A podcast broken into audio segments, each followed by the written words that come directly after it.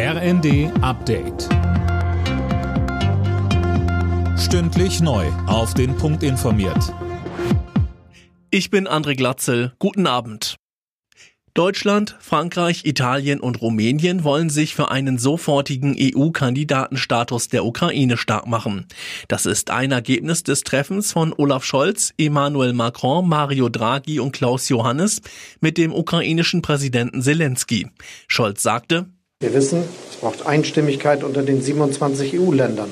Beim Europäischen Rat werde ich mich für eine einheitliche Haltung stark machen. Deutschland ist für eine positive Entscheidung zugunsten der Ukraine. Morgen will die Europäische Kommission ihre Empfehlung zu dieser Frage abgeben.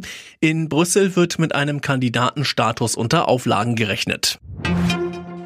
In der Debatte über Energieeinsparungen lehnt der Deutsche Mieterbund den Vorschlag ab, die für Vermieter vorgeschriebene Mindesttemperatur in Wohnräumen vorübergehend abzusenken. Mieterbundpräsident Siebenkotten sagte den Funke Zeitungen, man müsse auf Freiwilligkeit setzen. Im Kampf gegen Abrechnungsbetrüger will Gesundheitsminister Lauterbach offenbar das Corona-Testsystem ändern. Wie die Süddeutsche Zeitung berichtet, sind ab Juli einige Änderungen geplant. Eileen Schallhorn. Ja, private Teststationen sollen weniger Geld pro durchgeführten Corona-Test bekommen und auch strenger kontrolliert werden. Neue Betreiber sollen nicht mehr zugelassen werden. Es gibt inzwischen hunderte Ermittlungsverfahren wegen des Verdachts auf Abrechnungsbetrug. Befürchtet wird ein Schaden von bis zu einer Milliarde Euro. Nächste Woche trifft sich Lauterbach mit seinen Länderkollegen. Für Streit wird wohl der Vorschlag sorgen, dass die Länder künftig die Finanzierung der kostenlosen Bürgertests mittragen soln.